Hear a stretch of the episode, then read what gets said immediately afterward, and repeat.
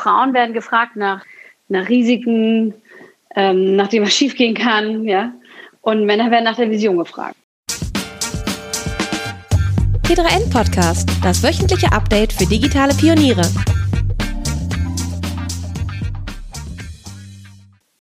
Hallo und herzlich willkommen zum T3N Podcast. Mein Name ist Jan Vollmer, ich bin Reporter für digitale Wirtschaft bei T3N.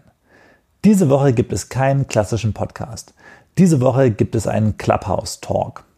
Und zwar habe ich mich mit drei weiblichen Gründerinnen und einer Investorin auf Clubhouse getroffen und darüber gesprochen, wie es ist, als Frau ein Startup zu gründen und zu führen. Das Spannende an den Gründerinnen und der Investoren ist, sie machen alle sehr weibliche Geschäftsmodelle. Ich würde sagen, wir hören einfach direkt mal rein.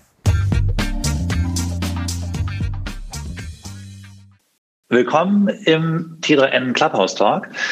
Ich bin Jan Vollmer, äh, ich bin Reporter für digitale Wirtschaft bei T3N. Äh, ich bin ein bisschen aufgeregt, weil das hier mein erster Clubhouse Talk als Host ist. Normalerweise mache ich immer nur ähm, Podcasts.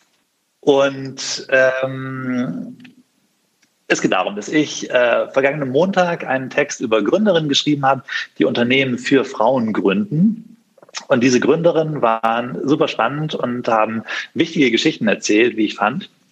Und äh, wir haben uns dann überlegt, mit diesen Gründerinnen hier über ihre Erfahrungen zu sprechen. Ähm, zu meinen Gästen. Das sind äh, einmal Julia Rittereiser.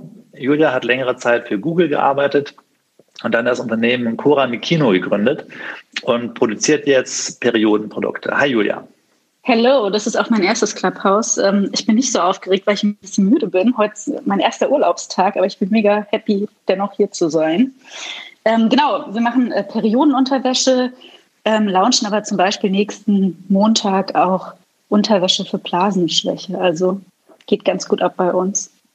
Oh wow, okay, davon wusste ich noch nichts äh, von dem äh, von der Blasenschwäche Unterwäsche. Ähm, Außerdem hier im Raum ist noch Ann-Sophie Klaus. Äh, sie ist die Gründerin von The Female Company. Und äh, ihr macht Perioden- und Schwangerschaftsprodukte, richtig, Ann-Sophie? Korrekt, also auch sehr female-oriented. Ähm, launchen demnächst noch was im Female Health-Bereich, also das ist unser Metier, aber es handelt sich auf jeden Fall immer um große Tabus bei uns.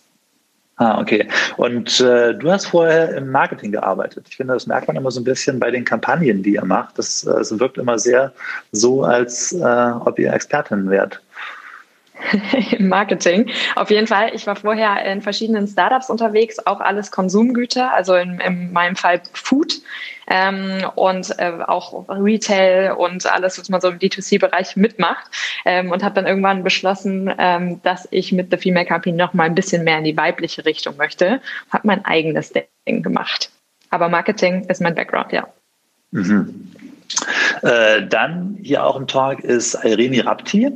Irene ist die Gründerin von inne.io. Das ist ein Minilabor, mit dem Frauen zu Hause ihre Hormone messen können. Das, ich finde so vom, vom Produktdesign her erinnert mich das immer so ein bisschen leicht an die, ähm, äh, an die ICOS-Zigaretten, falls ihr das kennt.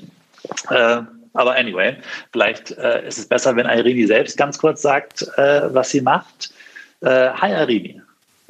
Hey Jan, I would rather uh, compare um, not to ICOS, but perhaps to earpods. it's a little bit okay, healthier. Yes. uh, no, it's a pleasure to be here with all of you. Uh, you're right, our mini lab um, uh, detects hormones from saliva, so uh, as easy as possible for women at home.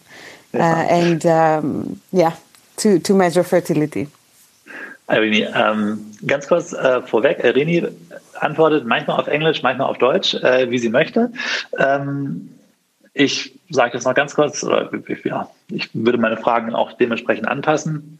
Und Irene, uh, I think you're totally right. It looks a lot more like uh, an iPod case than actual the ICOS thing. I don't know why I came up with the with the ICOS first. But. I think we've heard both. It's it's not hard feelings at all. And thank you for allowing me to participate in English. Um, uh, thanks.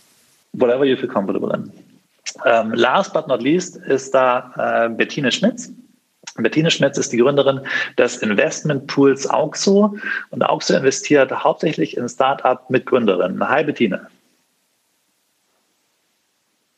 Hallo. Hi. Freut mich sehr, da zu sein. Ja, ich freue mich auch. Ich freue mich, dass ihr alle Zeit hattet. Und ich finde es auch irgendwie, äh, ähm, ich, ich habe mich fast ein bisschen überrascht, dass wir es so hinbekommen haben, einen Termin zu finden, wo drei Gründerinnen und eine Investorin äh, Zeit hatten, äh, zur selben Zeit einen Clubhouse-Talk zu machen. Mhm. In der Vorbereitung auf den Talk habe ich mich gefragt, ob man als weibliche Gründerin eigentlich auch weibliche Gründerinnen als Vorbild hat. Da würde ich als erstes gerne dich fragen, Julia. Du hast, wie gesagt, länger für Google gearbeitet, bevor du selbst gegründet hast. Hattest du da bestimmte Vorbilder schon vorher? Mm, also gewisse Aspekte, da habe ich schon Vorbilder in dem Sinne, also dass ich zum Beispiel manche Produkte ähm, oder manche Companies oder Startups ähm, sehe und denke, die haben mega gutes Product oder die haben mega gutes Marketing, aber es ist jetzt nicht so, dass ich so eine weibliche Gründerin habe und denke so, okay, das ist jetzt mein Vorbild und der strebe ich jetzt hinterher. Liegt vielleicht auch einfach so daran, dass es gar nicht so, so viele gibt, ähm, die jetzt vielleicht so 10, 15 Jahre älter sind als ich oder 10, 15 Jahre mehr Business-Erfahrung auf dem Buckel haben und in der gleichen Industry unterwegs sind. Aber sonst nicht so ein klares Vorbild, nein. Google war jetzt in letzter Zeit auch immer wieder in den Schlagzeilen, weil da äh, auch zwei prominente ähm, AI-Forscherinnen in letzter Zeit gegangen sind, äh, unter anderem auch wegen Diversity-Aspekten. Hat dich das überrascht aus deiner Erfahrung da? Puh, äh, also über den Bereich Engineering kann ich nicht so viel sagen, da war ich relativ weit weg. Ähm, es war aber schon die meiste Zeit meiner, ähm, als ich bei Google war, so, dass zwischen in der Reporting-Line oder im Org-Chart zwischen mir und dem obersten Chef, also Sundar zum Beispiel, meistens keine Frau dazwischen war. Vor allen Dingen in Europa ist es schon wahnsinnig männerdominiert und auch in so Feldern, wo es ähm, aufgrund der Talentbase gar nicht notwendig ist. Also auch im Sales ist das Management hauptsächlich männlich gewesen, meiner Erfahrung nach. Hm.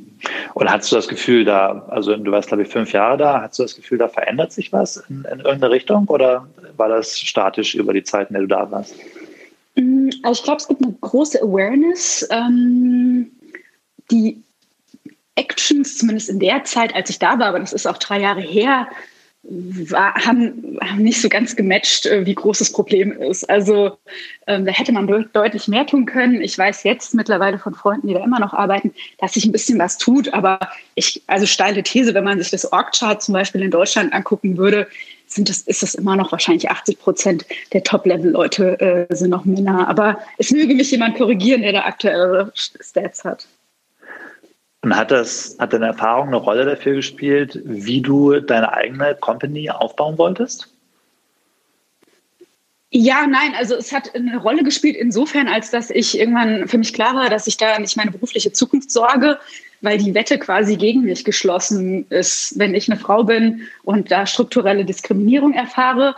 Und das sehe ich ja, indem ich auf dem Org-Chart quasi nur Männer über mir sehe, ist ja irgendwie ganz klar, dass Männer gefavored werden bei strategischen ähm, Personalentscheidungen. Und das hat schon zu einer Demotivierung über die Zeit hinweg geführt. Ähm, es war jetzt nicht irgendwie ähm, dramatisch für mich, ganz im Gegenteil. Ich habe das eher als Motivation genutzt, was Eigenes zu gründen und ähm, also ich meine, Cora Mikino, wir sind jetzt unter zehn Festangestellten. Wir sind weit weg von so einer Organisation wie Google. Wir werden es auch nie werden. Ähm, aber es ist mir schon irgendwie wichtig, diverse zu heiren. Aber das ist auch eine große Herausforderung. Und ähm, diverse bedeutet ja eben nicht nur Mann, Frau, sondern auch ähm, verschiedenste Faktoren. Und wenn man dann mal auf der anderen Seite ist, nämlich Arbeitgeber, bemerkt man eben halt auch, dass es ähm, manchmal gar nicht so einfach ist, ähm, wie man es gerne hätte. Hm. Um, Irene, of all the companies here, yours might be the most technical. Right. Did you have any? Did you have any uh, very technical role models or uh, very nerdy role models when you were founding or starting your company? Yeah, sure. So the answer is no. I don't believe in this uh, uh, following Elon Musk and becoming the, the new Steve Jobs and all of that. But what I did get inspired by a lot in the early days were actually scientists, so names that people wouldn't know about. But uh, in our early R&D research, we came across people who whose names we would never know, but who had spent 5, 10, 15, 20 years um, looking deeply into the technology and doing basically all of uh, all of their lives that uh, just to advance, you know, medical products or or health in general. So I did get a lot of inspiration from them, uh, and uh, and the team or my my colleagues early on would make fun that fun of me that I would fall in love with an old uh, professor every few months. That's how much they inspired me. And were that, or did it matter for you if it were like female or male role models? Oh, come on. I mean, by definition, the majority of them are male because that's what the kind of society that we live in. So, you know, if you look at at research, uh, scientific research um, in, in, in the last 50, 60 years, it has been mainly males, right? So statistically, you have more male than female examples. Um, so, in short, I wouldn't discriminate who inspired me, but uh, I always wish there were more female names uh, on papers for sure. But I mean, your field is basically measuring female hormones. That's right. And also in that field, it was a lot more male researchers. Then, absolutely, or? yes, yes, absolutely. I mean, um, yeah, sure, of course. It's the same. I, I, am sure this doesn't surprise my the other ladies in the call because it's uh, fertility has been a, a, sector dominated by big pharma or, or other corporates, and if you look at the boards of these corporates, they're mainly male. So it's not like uh, women have been developing products for for women for a long period of time. This is uh, what we're living right now. I think is a, a, very new revolution, new reality. So for sure. Mm. Just because uh, you directly refer to the other participants. Um, äh, wenn jemand das Gefühl hat, er möchte konkret was äh, zu äh, Ihrer Vorsprecherin sagen, äh, unterbrecht mich gerne. Also ich äh, bin da total offen für, wenn ihr da direkt an, anschließen yeah. wollt, ja. I might be wrong, but I'm pretty sure that they, they would both both Julian and Sophie would agree that even you know in, in the sanitary health industry, um, a lot of the researchers there and, and the board members there have been male than female. Looking back, right? I, I would think so. Ja, auch in der Industrie ist es ähnlich, finde ich, oder? Annie, was denkst du?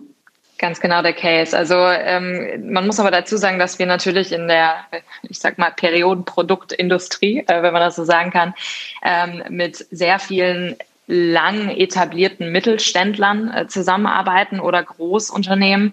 Ähm, und es ist eben bei uns einfach historisch sozusagen veranlagt, dass äh, so gerade so alte Industrien ja häufig auch männlich geführt ähm, sind. Also nichts, was mich schockt, sondern ich glaube, das ist was, was wir überall sehen. Und äh, gleichzeitig ähm, muss man aber auch dazu sagen, dass sich das gerade spannenderweise extrem ändert. Und äh, da hoffen wir natürlich alle drauf, dass das in naher Zukunft schon wesentlich weiblicher aussieht dort oben. An dieser Stelle ein paar Worte zu unserem Werbepartner Microsoft Teams. Microsoft Teams hilft Hasbro dabei, den Prozess der Spieleentwicklung neu zu definieren. Ein wichtiger Teil der Spieleentwicklung ist das Testen.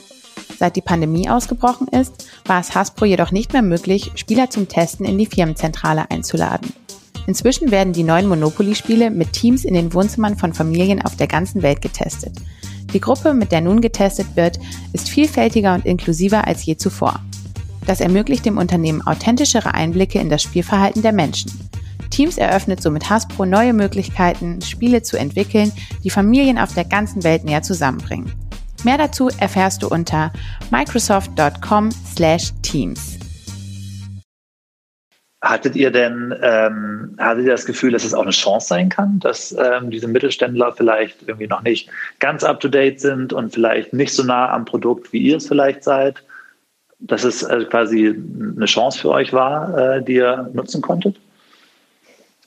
Absolut. Ähm, also ich glaube, man hat so als Frau mit zwei Dingen zu kämpfen. Das eine ist ähm, immer bei gerade so Mittelständlern äh, mit einer Führungskraft, die so zwischen 60 bis 70 Jahren alt ist und sich noch nicht in den Ruhestand verabschiedet hat, ähm, dass man ernst genommen wird. Dafür muss man so ein bisschen kämpfen. Also das ist so ein bisschen das was schwieriger ist oder der Nachteil ist. Ähm, der Vorteil ist, ist, dass sie alle verstehen, dass wir irgendwie verstehen müssen, können müssen sozusagen, dass, ähm, dass wir das Produkt dass wir wissen, wie die aktuelle Generation tickt. Und darin sehen die meisten eben eine krasse Chance. Also äh, die verstehen leider nicht mehr, wie eine 25-jährige Frau aktuell ähm, ihre Periodenprodukte haben möchte, sondern die ähm, produzieren so, wie sie die letzten ähm, Jahrzehnte produziert haben.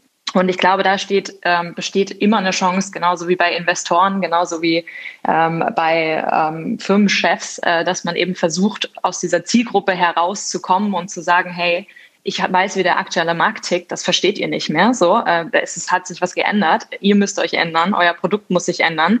Lass uns doch mal zusammen gemeinsam daran arbeiten, dass wir diesen Markt revolutionieren. Aber wie genau, hätte jetzt, also sorry, gerne du, Julia? Äh, das würde ich auch total unterstreichen. Ne? Also da wird auch einfach überall eine riesen Chance gesehen. Und, ähm, und ich glaube, das ist jetzt einfach, jetzt gerade ist auch wirklich nochmal die Zeit, um, um, um zu sehen, wie viele Chancen da drin liegen und sicherzustellen, dass diese Chancen nicht wieder von den Männern genutzt werden. Weil teilweise werden dann ja diese hippen, diese hippen neuen Marken, die sich eigentlich besser an, an, die, an die Nutzer anpassen, dann doch wieder leider von den Männern gegründet. Ähm, aber ähm, also ich sehe das auch in der Investmentszene, hat man momentan ähm, gibt's momentan, hat man gewisse Vorteile, wenn man eine Frau ist, ja. Also und das ist und das ist toll und das haben wir auch mittlerweile verdient.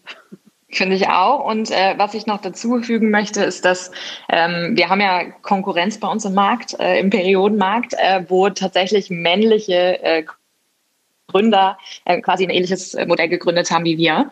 Ähm, und ich würde mal ganz dreist behaupten, dass du, je nachdem, wie du das Business aufbaust, trotzdem gerade in einem weiblich äh, orientierten Businessmodell ähm, einfach bessere Chancen hast. Du wirst immer, wenn du auf Brand und auf Storytelling guckst, irgendwie besser sein als die männlichen Gründer deines Copycat-Modells sozusagen. Also zumindest glaube ich das und ähm, ist so das, was wir sehen. Von daher, ich würde darin eine Riesenchance sehen, sowohl gegenüber den älteren ähm, Herstellern als auch gegenüber dem, der Konkurrenz am Markt. Wer ist dieses Copycat-Modell gerade? Also. Voll gemein. ähm, auch ein deutsches anderes Perioden-Startup, die äh, fünf Monate nach uns auf den Markt gekommen sind. Okay. Alle an jetzt im Kopf. ähm, Ann-Sophie, äh, habt ihr denn, äh, oder wie hoch ist der Anteil von Männern bei euch im Unternehmen? Noch zu gering. Wir sind jetzt gerade bei 25 Prozent und haben insgesamt 25 Mitarbeiter. Und ihr zielt auf 50 oder was meinst du noch zu gering? Wäre eine Traumvorstellung auf jeden Fall. Ist, äh, wie Julia, glaube ich, schon angedeutet hat vorhin, äh, gar nicht so leicht, äh, weil natürlich will sich auch nicht jedermann äh, natürlicherweise mit äh, Periodenprodukten beschäftigen. Ähm, und tatsächlich sind auch momentan in unseren typisch männlich besetzten ähm, Positionen, äh, ja, sind halt sehr männlich orientierte Themenbereiche wie Finance und Tech. Ähm, aber ja, ich würde mich freuen, wenn wir irgendwann äh, so bei 40, 50 Prozent landen, weil ich glaube, dass beides ähm, auch auf gleichem Level zu haben, sich einfach unglaublich äh, gegenseitig positiv beeinflussen kann. Und wie sind die Leitungspositionen bei euch besetzt? Also ich meine, es gibt dich und es gibt deine Co-Gründerin. Ähm, habt ihr auf der Geschäftsleitungsebene äh, nur Frauen oder ja, wie seid ihr da prozentual aufgestellt?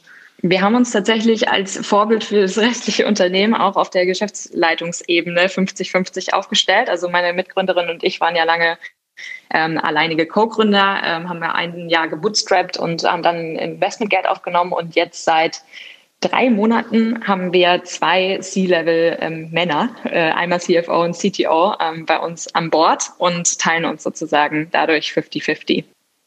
Und ihr habt das Gefühl, dass das auch bei einem sehr weiblich orientierten Unternehmen ähm, sinnvoll ist, sich da quasi 50-50 divers aufzustellen. 100 Prozent. Also ich glaube, wie gesagt, an eine absolute Gleichheit. Also ich, ich glaube, da ist ähm, von den Ansichten ähm, total beneficial, wenn, wenn man einen 50-50 Board hat oder auch eine 50-50 Firma, ähm, weil ja jeder einfach seinen Teil damit reinbringt und letztendlich würde ich auch nicht, gar nicht so einen großen Unterschied darin machen. Also hätten sich jetzt bei mir äh, weibliche C-Level beworben, die richtig gut gewesen wären, hätte ich jetzt auch nicht aus Prinzip gesagt, ich brauche jetzt zwei Männer. Ähm, aber im Endeffekt haben wir uns jetzt dafür entschieden und sind super happy, dass es so ähm, dass das quasi als Vorbild für die Company auch ähm, so ist, dass wir 50 Prozent bestenfalls Männer heiraten wollen. Genau. Ganz kurz für die neu dazugekommenen. Ich spreche gerade mit den vier Gründerinnen über das Gründen. Äh, und das sind äh, Julia Rittereiser, die Gründerin von Cora Mikino, Ann-Sophie Klaus, die Gründerin von The Female Company, beides Produkte oder Unternehmen, die äh, Periodenprodukte machen. Irene Rapti, die Gründerin von dem Minilabor inne.io und Bettine Schmitz, die Investorin von Auxo. Äh, und ich möchte auch nochmal nachhaken, Bettine, bei dem, was du vorhin gesagt hast, dass äh, du auch beobachtest, dass da jetzt immer mehr, ähm, dass, dass da mehr äh, männliche Firmen auf den Markt kommen und dass man aufpassen muss, dass auch irgendwie, dass, dass das quasi jetzt nicht äh, gekapert wird. So klang das vorhin so ein bisschen. Könntest du das nochmal so ein bisschen ausführen? Ja, also genau, was Ann-Sophie gesagt hat eigentlich. ähm, äh, es, es, wird natürlich gesehen, also äh, es gibt ja unendliche Studien darüber, wie sehr auch weibliche Bedürfnisse in Konsumentenprodukten vernachlässigt wurden. Und, ähm, und ich finde es immer super schade, wenn jetzt, wenn dann die Lücke von einem von Männern ge geführten Unternehmen gefüllt wird. Ähm, weil es ist, man will denken, dass es dann doch hoffentlich zumindest diese Lücke weiblich gefüllt wird. Aber zum Glück haben die sich, also in den meisten Bereichen, die ich jetzt gesehen habe, noch nicht so ganz durchgesetzt. mhm. Und, ähm, und äh, genau, das ist eigentlich das, was ich meine. Also es ist halt eine Opportunity und die sehen eben alle. Und mhm. ich hoffe, dass die Opportunity von den Frauen genutzt wird. Ähm, bei deinem Investment Pool ist, glaube ich, der richtige Begriff auch so. Ähm, du hast mir gesagt in einem Interview, äh, dass äh, Frauen in Pitches andere Fragen gestellt bekommen, wenn sie äh, quasi um, um Funding pitchen, als Männer. Ähm, kannst du noch mal erklären, wie genau sich die Fragen unterscheiden, die Frauen gestellt bekommen, zu den Fragen, die Männer gestellt bekommen, wenn sie Geld einwerben wollen? Ja, genau. Also Frauen werden gefragt nach ähm, wie mehr, also das ist, das ist wirklich Research, ne? Also werden gefragt nach, nach Risiken, ähm, nach dem was schiefgehen kann, ja. Und Männer werden nach der Vision gefragt. Und, ähm, und das ist, habe ich mir nicht ausgedacht. Ich frage die Leute, ich versuche die Leute nicht so zu befragen. Ähm, das ist einfach eine Research, die gemacht wurde. Ähm, in, ich glaube, in Harvard war das. Ähm, und, ähm, und, und, und das kann man schon auch beobachten. So. Und jetzt ist aber, warum ist das ein Problem, ist ja die wichtige Frage. Also, es ist ja natürlich ist schon gut, wenn man auch alle immer nach Risiken befragt. Ne? Aber im Investmentbereich, gerade in dieser Frühphase, ist das ein riesiges Problem weil in der Frühphase geht es ganz viel darum, glaubst du, man, man macht es ja nur auf Glauben, ja. Also in diesem, in diesem VC-Geschäft ist im seltensten Falle so richtig viel da, was, was nie und nagelfest ist. Und es geht letztendlich nur darum, glaube ich denen, dass die hier das Unmögliche schaffen können. Mhm. Und, ähm, und wenn man ähm, da sich auch nur mental in die Richtung begibt, in Unterhaltung, dass man nur über die Risiken spricht, ähm, kannst du es eigentlich vergessen. Man muss wirklich, ist es, man muss, man muss es glauben. Und ähm, wenn man, äh, und da muss man in einem ganz anderen Mindset sein, um, um den Schritt zu, zu gehen, als Investor zu sagen, die schaffen das, was sie sich da vorgenommen haben. Das ist absurd groß, aber die schaffen das. Und ähm, genau. Und das macht man am besten, indem man wirklich an die Vision glaubt und nicht über die Risiken spricht. Wir hatten vorhin auch über Vorbilder gesprochen. Hast du das Gefühl, also ich meine, einerseits könnte man sagen, dass vielleicht für, äh, für, für junge Frauen, die Gründerin werden wollen, äh, Vorbilder fehlen. Äh, andererseits könnte es auch sein, dass für Investoren und Investorinnen äh, erfolgreiche Gründerinnen fehlen, dass man sagen kann, okay, hey, das ist irgendwie diese und jene Form von Gründerin, äh, die erinnert mich an das und das, das, der geben wir jetzt Geld. Weißt du, was ich meine, grob? Ja, ja, absolut. Also das ist eine meiner so Hauptthesen zu dem Thema.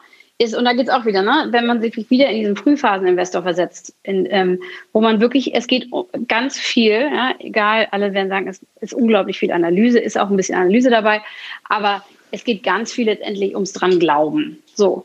Und wie kann man jemandem glauben, dass er das Unmögliche schafft? Entweder, weil du dich in ihn selber reinversetzen kannst, du sagst so, aha, ich weiß, wie die Person tickt, ich weiß, wie die arbeitet, ich weiß, dass die da genügend Drive reinstecken wird, etc. pp. Weil man ähnlich ist, weil man ähnliche Herkunft hat, ähnliche Uni, I don't know. Ähm, oder du sagst, die Person erinnert mich total an XYZ. Hm. Und ähm, leider ist es nun so bei den Investoren, dass sehr, sehr viele sind eben, können sich nicht so in den Köpfen der Frauen denken. ähm, weil es halt meist Männer sind und, ähm, und auch also andererseits und auch sonst im Hintergrund ähnlich. Und, und da geht es auch dann nicht nur um Frauen, ne? da geht es auch Leute, die anderen Hintergrund haben, ähm, sei, es, sei, es, sei es ethnisch, sei es von der Bildung her, sei es alles Mögliche. Ne? Ähm, und gleichzeitig hat man dann diese, diese, die, die, diese, diese Vergleichsperson nicht. Ja. Und das ist für mich ein Problem, weil es bei zwei Anhaltspunkte halt fehlen sozusagen. Wie ist es denn, wenn Leute, ich meine, du, du hörst ja als Investorin, du arbeitest äh, quasi bei, bei Auxo als Investorin und ähm, auch bei Axel Springer Plug and Play. Ähm, und ich würde mal davon ausgehen, dass du dann in beiden Rollen auch jede Menge Pitches hörst. Ähm, Hast du das Gefühl, dass du dich dann gut oder besser in Gründerinnen reinversetzen kannst, als es vielleicht männliche Kollegen können, weil du dann, weil du dann eben so diese, diese Idee hast, ah ja, okay, das ist eine Gründerin, die erinnert mich an die und die Person, oder? Ja, total. Also glaube ich schon, ich kann mich äh, besser reinversetzen. Ähm, und ähm, ich glaube, was anderes ist auch, man baut auch einen anderen Rapport auf. Also ich glaube, man, also ich weiß auch nicht, woher das kommt, ich bin auch kein Soziologe, ja ähm, wenn das überhaupt das richtige Fach ist, in so einer Situation, du musst ja in so Pitch-Situationen extrem schnell ähm, einen Rapport aufbauen und eine Beziehung aufbauen. Hm. Und ich glaube, dass, ähm, ähm, also das habe ich so erlebt, zum Beispiel, dass in, in, in Pitches, wo mehrere Männer im Raum sind und ich als einzige Frau, wird man zum Beispiel von den Frauen öfters angeguckt. Wird einem mehr hm. in die Augen geguckt. Und das ist ja auch ganz wichtig, um, um, um Beziehungen zu bauen, um, um, um Glauben zu bauen. Ne? Also ähm, da gibt es da gibt's schon Unterschiede und das ist überhaupt nicht von irgendeinem Mann böse gemeint, ne? aber es ist halt, it is what it is. Ähm, von Studien her, von den Ich meine, Anni, das habt ihr ja doch auch irgendwie wahrscheinlich erlebt, oder? Mhm. Bei euch im ja, und, und Irini. Ja, ich wollte gerade sagen, also es ist so, so allgemein das zu beurteilen, fällt mir unglaublich schwer. Da halte ich mich auch ehrlich gesagt immer so ein bisschen zurück, weil es halt, ähm, ich, ich weiß nicht, wie es wäre, wenn ich ein Mann wäre äh, in, meinem, in meinen VC-Pitches. Ähm, so. Ähm, was ich definitiv merke, ist, dass gerade wenn du jüngere Investoren, egal ob männlich oder weiblich, aber auf jeden Fall jüngere Investoren hast, ähm, ist es viel, viel, viel zugänglicher. Ähm, also die nehmen sich mehr Zeit und ich habe das Gefühl, die nehmen auch weiblich, äh, weiblich weibliche Geschäftsmodelle wesentlich ernster. Also ähm, sind auch teilweise echt große Fans davon. Von daher, ich habe das Gefühl, das wird besser. Ähm, und das andere Thema, wozu ich definitiv was sagen kann, ist eben, wenn man ein weiblich orientiertes Produkt bietet. Also da kommt eben die Schwierigkeit hinzu, dass ja noch zusätzlich das Geschäftsmodell von einem männlichen VC nicht verstanden wird in der Regel. Also ähm, wir hatten am Anfang da Pitches ähm, bei verschiedenen VCs, ähm, wo es auch echt noch keine Partnerinnen, das war so 2018, 19, ähm, in den Boards gab, ähm, wo dann irgendwie der, äh, ja, der Partner, der männliche Partner gesagt hat, ja, ich habe noch mal die Praktikantin mitgebracht, weil das ist die einzige Frau hier und ich ähm, brauche jemanden, der, der irgendwie die Periode versteht oder der sich da auskennt. Ähm, und genauso kriegen wir natürlich häufig Fragen wie äh, so, ja, warum kommt das denn jeden Monat? Also so, die verstehen schon allein den biologischen Prozessperiode nicht so gut. Und dann fängst du natürlich irgendwie von null an mit dem, mit dem kleinen Biologieunterricht äh, der zwölften Klasse.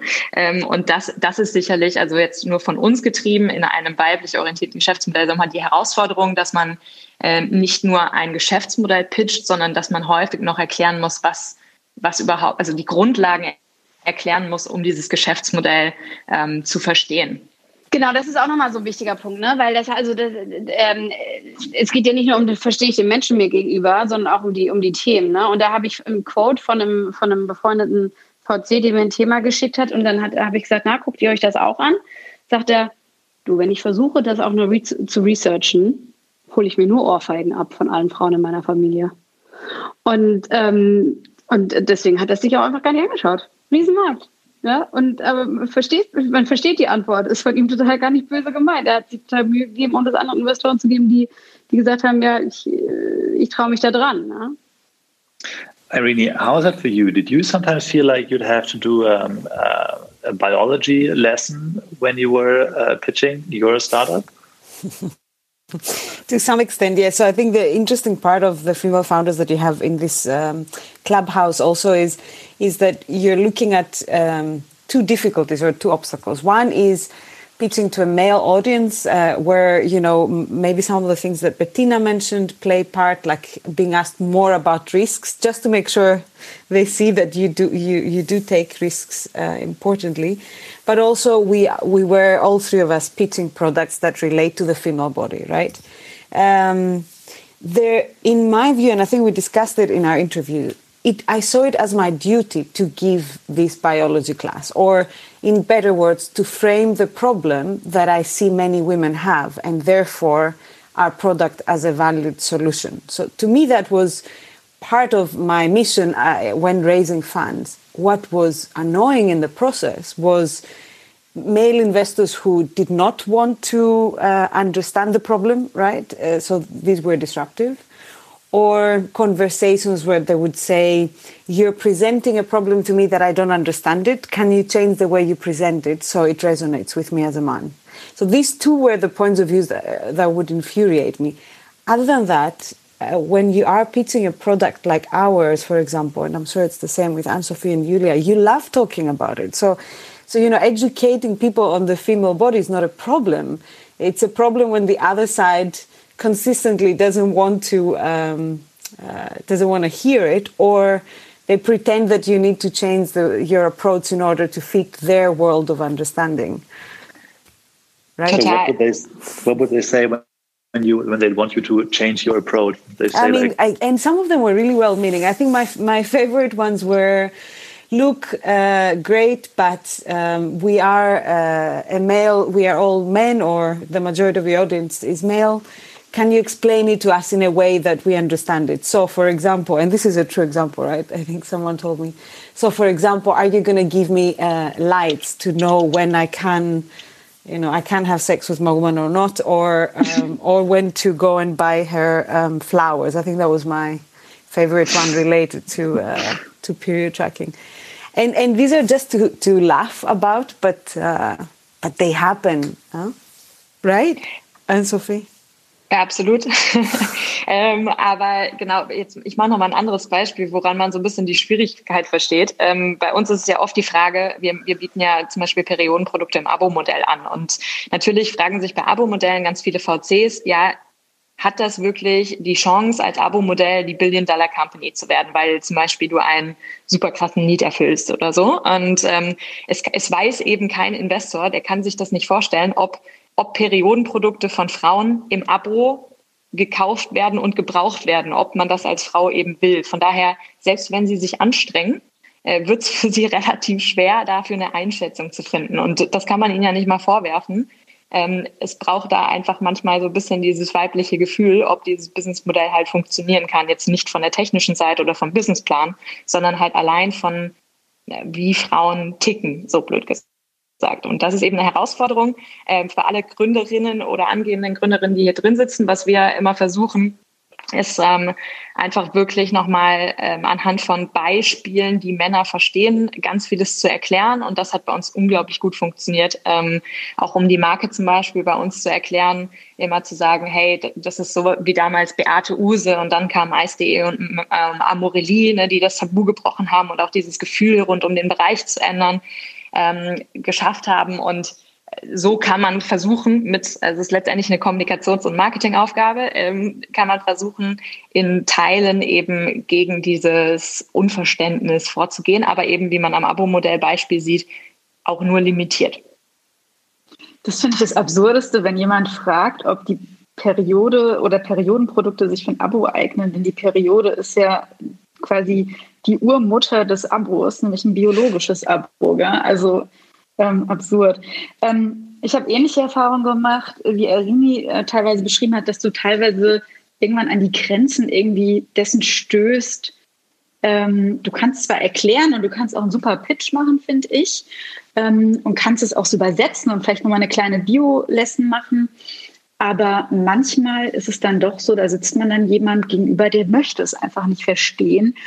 Und der ist es vielleicht immer gewohnt, so habe ich das erlebt, ähm, dass vor allem bei Konsumgütern Pitches kommen, die auch viel, also im eigenen Bedarf irgendwie entsprechen. Ja?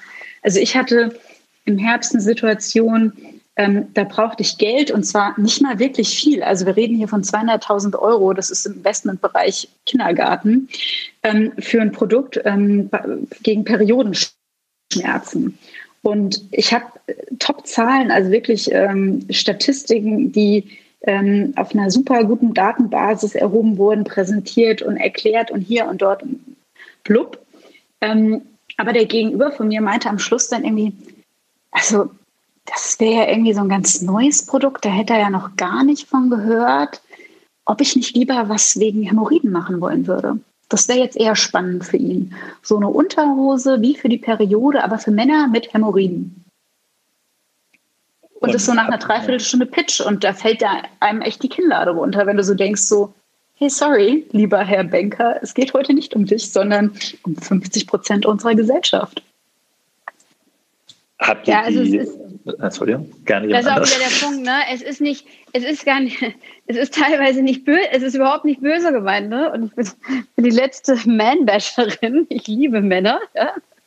Aber es ist halt teilweise einfach schwer, sich dann da rein zu versetzen. Und es ist, äh, und man ist so gewöhnt auf seine, gerade wenn man im Investmentbereich ist, auch irgendwie auf sein, sein Wissen und seine Institution, diese Mischung aus Wissen und Institution zurückzugreifen. Und wenn da halt was fehlt an, an einem Intuition und Erfahrungsblock, dann ist das halt ein Problem.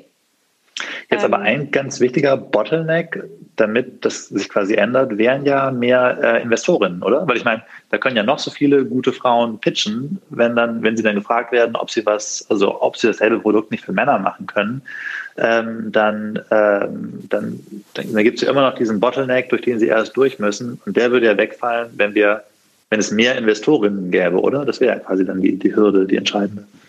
So ist es.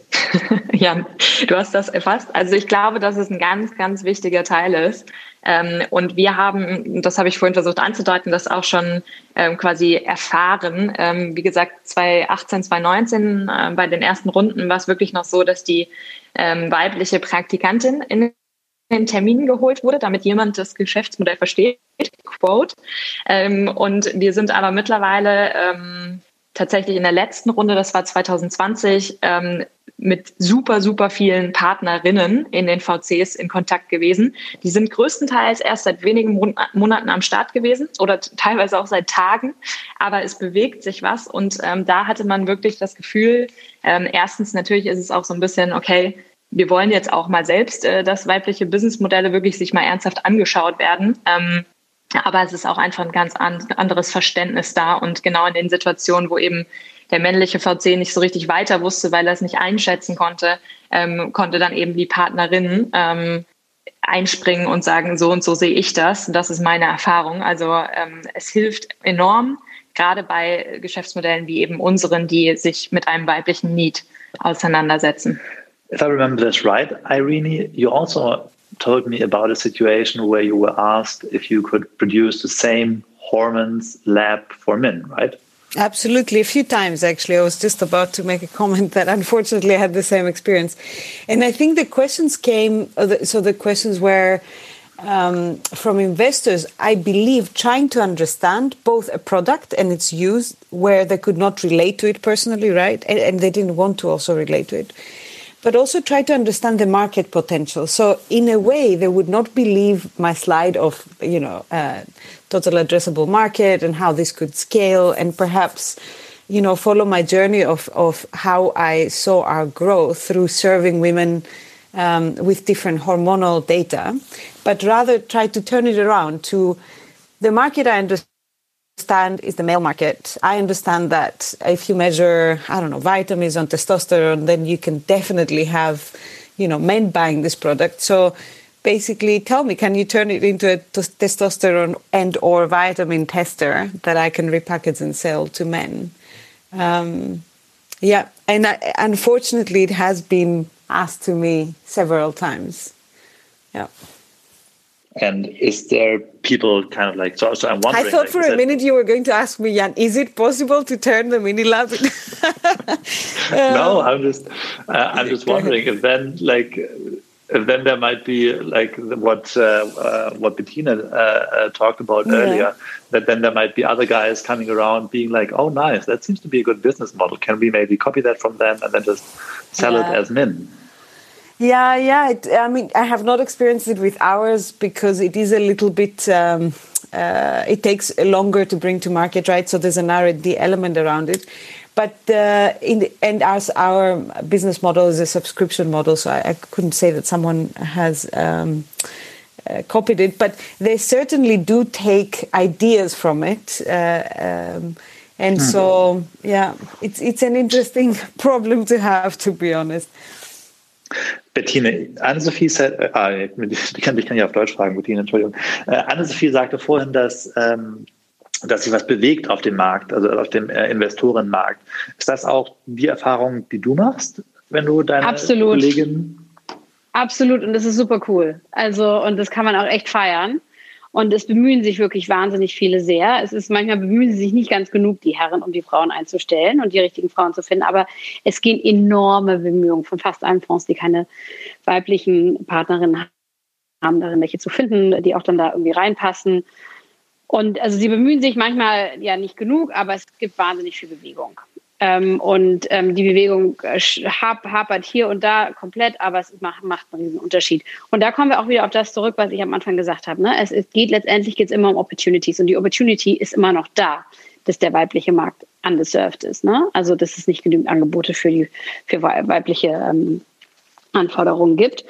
Und ähm, das ist das eine. Und das andere, Sie sehen auch mittlerweile, es gibt Statistiken über Statistiken, dass auch im, im, im Management, in jeder Entscheidung ist ein, ist ein gemischtes Team besser. Deswegen wollen auch die Investoren, und deswegen äh, läuft es bei uns ganz gut, ähm, also als, als, als weiblicher Investor, als weibliche Investorengruppe, die wollen halt auch die Frauen mit am Tisch sitzen haben in, in den Entscheidungen. Das haben mittlerweile fast alle akzeptiert, dass es schon vorteilhaft ist, auch Frauen mit in, in den Entscheidungsgremien zu haben. Und, ähm, und die Opportunity sehen, sehen, sehen viele, fast alle und machen Schritte. Ähm, manchmal mehr schlecht als recht, aber ähm, es tut sich unglaublich viel und es ist wirklich cool. Und hast du das aber Gefühl, es ist ein langer Prozess, ne? Weil es, ein, es ist ein langer Prozess, weil, weil es viele Hierarchiestufen sind, durch die du durchspringen musst, bis du Partner bist bei, äh, bei, einer, ähm, äh, bei einem VC.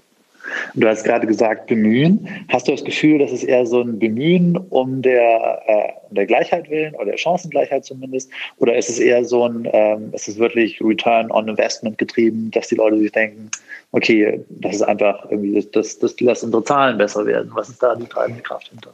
Äh, ich glaube absolut beides. Also es ist ein, ähm, es ist, ich meine, äh, am New York Stock Exchange, ne, ähm, äh, kannst du nicht mehr ähm, kannst du nicht mehr listen, wenn du nicht ein Frauenmanagement hast. Ne? Das ist eine Regel mittlerweile.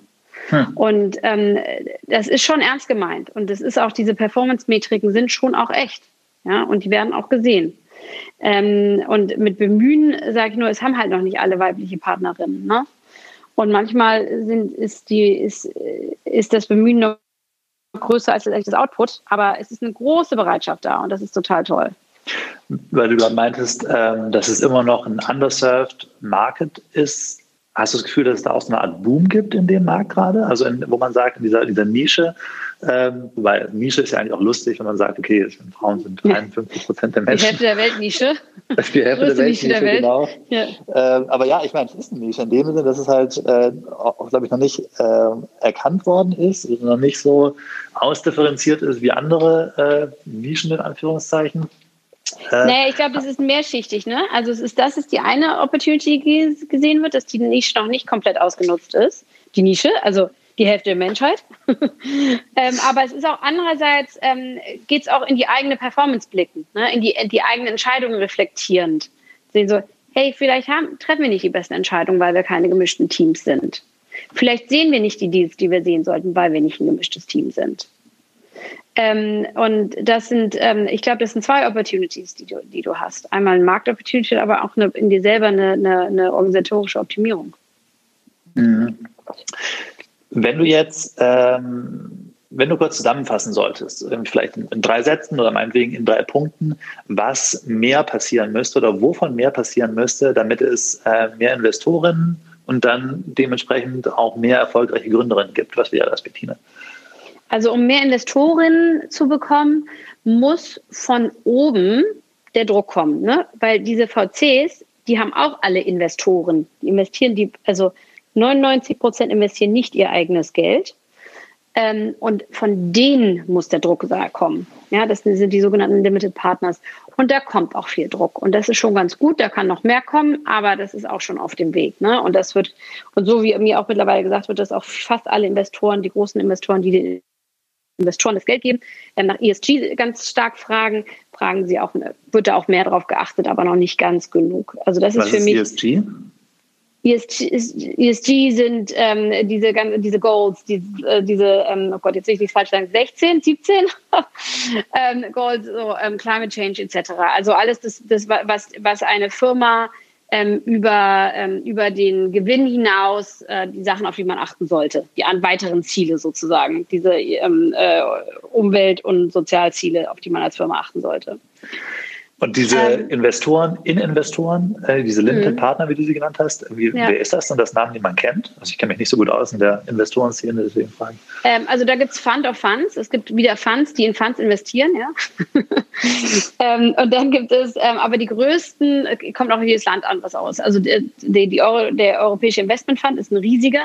In Deutschland die KfW ist ein riesiger. Und dann gibt es aber ganz große Pension Funds, ne, Pensionskassen, die sind auch ganz große ähm, LPs und ganz viele Corporates sind große LPs, Versicherungen und so weiter. Also, diese, also ich meine, zumindest KfW ist ja mehr oder weniger staatlich, ne? Und irgendwie äh, der Europäische Investment Fund hat ja auch zumindest staatliche Beziehungen in dem Sinne. Ne? Also Genau, die durften, die sollten da auch durchaus ein bisschen mehr Druck von aus allen Richtungen kriegen, dass die zumindest das ganz sauber durchsetzen. Ja. Julia, was stünde auf deinem Drei-Punkte-Plan? Wenn du überlegen müsstest, was sich ändern müsste, damit äh, es für Gründerinnen äh, leichter wird? Oder ja, leichter wird? Meinst du in Bezug auf Investment, also Geld einsammeln oder generell? Ähm, worauf du antworten möchtest. Also äh, Venture Capital einzusammeln, kann ich jetzt gar nicht so viel sagen. Also ähm, bisher bin ich den Schritt nie gegangen, ähm, weil ich ehrlicherweise den Luxus habe, dass wir bootstrapping-mäßig profitabel sind und sehr gut wachsen können.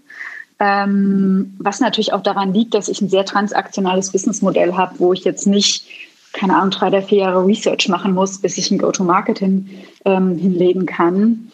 Ähm, und ich gehe das auch ganz bewusst, weil ich persönlich mich nicht in die Situation bringen möchte, dass ich in einem Boardroom sitze wo irgendwie äh, acht Männer sitzen und vielleicht glücklicherweise eine Frau, die mir all die Fragen stellen, die die anderen hier gerade erzählt haben, ähm, sondern ich gönne mir den Luxus und, äh, und sitze es aus und mache es nicht. Ähm, ist vielleicht dann irgendwo ein strategischer Fehler, weil natürlich könnte ich mit viel, viel mehr Geld auch viel schneller wachsen. Ähm, insofern ist es auch so geht es so ein bisschen in die Richtung, was Bettine gesagt hat. Also wenn da strukturell auch von oben Druck gemacht wird, dass da mehr Frauen sitzen, dass da angemessenere Fragen gestellt werden, dass ähm, weibliche Businessmodelle ähm, entsprechend ihrer Qualität bewertet werden und nicht ähm, abgewertet werden, nur weil eine Frau das vorstellt. Ähm, das fände ich total super wichtig. Und dann generell, dass es mehr weibliche Gründer gibt, also dass einfach mehr Frauen an die Tür klopfen von Investoren oder von anderen Geldgebern ich glaube, das hat so ein bisschen was Strukturelles in Deutschland, dass wir ähm, auch das Risiko, ein Unternehmen zu gründen, viel, viel höher bewerten als die Chance. Das ist so ein kulturelles Ding. Und ähm, dass vielen Frauen ähm, auch oft gesagt wird, hey, du kannst Familie und ähm, Unternehmertum irgendwie nicht vereinbaren. Und ähm, das möchte ich gar nicht absprechen, dass das eine riesen Herausforderung ist und ähm, viele andere ähm, Punkte, wo wir eben wissen, okay, das hält Frauen von Gründen ab und ich denke, da müssen wir ganz stark ran. Hm. Irene, um, you already uh, collected your, I think, first round of, was it 8 million euro investment? Um, I was wondering, are you at some point, or were you thinking of at some point becoming an investor yourself? And if so, is there already a technology that you want uh, that you would say would be very interesting to invest, or a team or a company where you'd say this is a, a team, company, or technology that I'd like to put my money in? Yeah, so um, the answer is no. I haven't seen a technology as such, and I, the answer is yes. I would love to invest, even though I cannot right now. It would be, uh, uh, it would be. Um, I think my colleagues here would also laugh. Like a, a startup founder, three years uh, into founding is hardly uh, reached, but I think what fascinates me, though, in terms of technology and what I would love to see and would love to in invest in, um, is more scientific data going into things like solutions for climate change, solutions for our transportation, um, solutions for our traveling.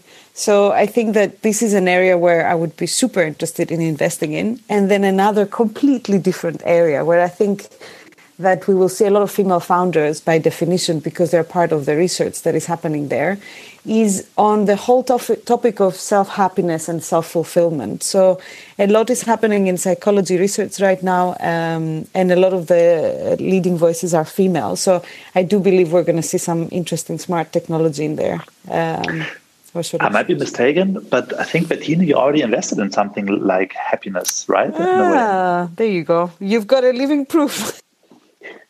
Um, no, my partner Fabiola uh, invested in a um, in a uh, yeah in a um, yeah psychology startup, Selfie, quite famous. Ah, okay. Yeah. All right. We have uh, 10 minutes left. Uh, wir haben ungefähr 10 Minuten von dem, was wir angepeilt hatten, nämlich eine Stunde. Und äh, jetzt würde ich die Runde gerne für Fragen öffnen aus dem Publikum. Äh, wenn jemand aus dem Publikum Fragen stellen möchte, wäre jetzt der Moment dafür äh, euch zu melden. Äh, ansonsten wäre es natürlich auch eine Möglichkeit, dass äh, äh, Julia, Ann-Sophie, Arini und Bettine sich gegenseitig Fragen stellen, falls ihr Fragen an euch habt. Ich weiß nicht genau, ob ihr euch alle vorher schon kanntet oder ob es noch irgendwas gibt, worüber ihr gerne sprechen wollt. Nein? People are shy. Offensichtlich. Ich glaube, äh, die meisten von uns im Talk kennen sich. Also ich habe Bintine schon sehr viele Fragen in meinem Leben gestellt. äh, von daher. Äh. Für die Damen in der Runde.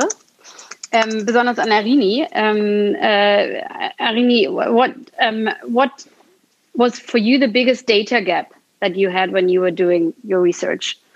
Um, yeah, because I, I really like that topic of there just not simply being enough data. No, absolutely. Oh God, there's many, but Bettina. I think the the main one has been um, monitoring hormonal levels of of uh, female health on a daily basis. So we really don't have that much data. There's very few data sets and very few studies done on it. And these studies were only, um, you know, uh, funded because they were perhaps part of a um, a wider research into female health. And when you compare that to, let's say, hormonal data, and I know you might laugh here, but this is the reality hormonal data on a daily basis observation uh, on cows or pigs or other animals. The, it's incredible how much more we know about animal hormonal changes rather than female hormonal changes. And this is because the, the industry of animal farming has invested heavily on understanding the reproductive cycle of animals so that they can yield more. Uh, and as a humanity, we haven't done enough to understand the female uh, reproductive cycle. This is the true story. I kid you. That's crazy. Wow, that is actually really crazy. Yeah. Ähm, ich, ich, glaube auch, irgendwie haben wir, glaube ich, bei dem Aufsetzen des Talks, und bei dem technischen Aufsetzen einen Fehler gemacht. Ich glaube, die einzige, die Moderatorin ist, äh, ist Julia. Also Julia, wenn du jetzt Leute siehst, die du hochholen möchtest, äh, auf die Bühne und äh, dann, kannst du es gerne tun. Äh, ich kann es technisch gesehen nicht machen. Ja. Oh Gott, der absolute Rookie äh, ist jetzt am Steuerrad. Äh, ich sehe eine Person, die sich meldet und das ist die Justine und du bist jetzt dran, Justine. Wow, äh, das ging ja richtig schnell. Äh, sonst hat sich echt niemand gemeldet. Okay. Ähm, ja, ich hätte eine Frage und zwar, äh, ich habe sehr viel im Studium im Bereich Entrepreneurship und Startups ähm, ziemlich viel gelernt. Allerdings hatte ich nie so das Gefühl, dass ich eine diverse Reife dann ähm, entwickelt habe, um dann auch tatsächlich ähm, solide vor Investoren sprechen zu können. Wie habt ihr euch das Ganze angeeignet im, in Bezug auf ähm, also Business äh, als, als, als Beispiel? Ähm, Gibt es da irgendwelche Webinare, die ihr empfehlen könnt, um da einfach, ähm, wie man mit Investoren auf welchem Level zu welchen Zeitpunkten sprechen kann? Ähm, und wie man da in so bestimmte Circles halt reinkommt? Oder ist es einfach grundsätzlich, geht zu Pitches, Pitches und äh, startet einfach irgendwie? Tatsächlich ist es äh, meiner Meinung nach super viel Learning by Doing und ich glaube, dass die beste Übung ist, zu pitchen. äh, am besten bei denen, von denen du kein Investment willst, weil sonst wird es eher peinlich am Anfang. Ähm, aber ich glaube da, also wir sind echt mm, so drei, vier Mal irgendwie ein bisschen auf die Klappe gefallen ähm, bei unseren ersten Pitches und haben irgendwie gemerkt, okay, ähm, haben irgendwie ans andere Fragen vorgestellt oder vorbereitet und äh, sind so ein bisschen grün rein. Ähm, und das waren aber die Momente, wo ich sage, davon habe ich am meisten gelernt. Ähm, gleichzeitig ist es ja so, gerade wenn, wenn man mehr in die VC-Richtung guckt, ähm, muss man ja quasi vorgestellt werden. Ähm, also das Allerwichtigste, glaube ich, beim ähm, Geld einsammeln und Investoren ähm, ist das Netzwerk, das du dir aufbaust. Deswegen würde ich sagen, damit kann man nie zu früh anfangen. Ähm, und ganz viele dieser Netzwerkkontakte, die wiederum auch irgendwie im Fundraising waren, ähm, bringen dir oder geben dir natürlich super, super viele, ich sag mal, Tipps oder halt irgendwie können dir die typischen Fragen äh, erzählen oder bereiten dich gut vor. Also letztendlich ist das Netzwerk wirklich das, ähm, was dir super, super weiterhilft. Wir können die Frage auch an Bettine spielen. Äh, Bettine, was muss man tun, um äh, Geld von dir zu kommen oder zumindest in deinen Circle of Contacts quasi zu kommen? Also ähm, es gibt so ein paar gerade für Frauen echt coole Angebote gerade. Auch wieder, da tut sich auch total viel. Es gibt ganz viele von diesen auch Female-Focused Acceleratoren, die echt super Arbeit machen. Ähm, sei es Female Founders, Grace, bin ich ein Riesenfan von Female Founders in Österreich.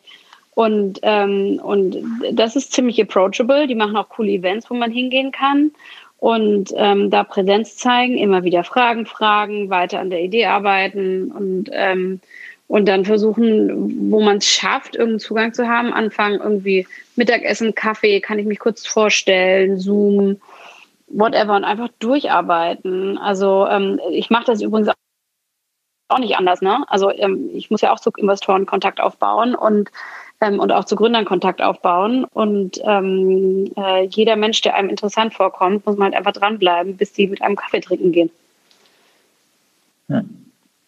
Aber es also gibt echt tolle Hacks. Also diese, diese Organisationen, die es gibt, sind echt klasse. Und es gibt auch an den Unis gibt auch richtig coole, ähm, äh, coole Programme. Und also einfach anfangen, hingehen, nicht zu viel erwarten, offen sein, selbstbewusst sein und, ähm, und immer vor allem nicht hingehen, einfach sagen, ah, ich gehe jetzt hin und höre mir da einen Vortrag an. Du, man, sich was anhören ist gut, aber besser ist danach die Fragen zu stellen und danach auch noch zu eventuell der Person dann noch ein Follow-up zu schicken. Übrigens, hier ist der Pitch, hier ist mal, hier ist, woran ich gerade arbeiten, können wir dazu mal sprechen.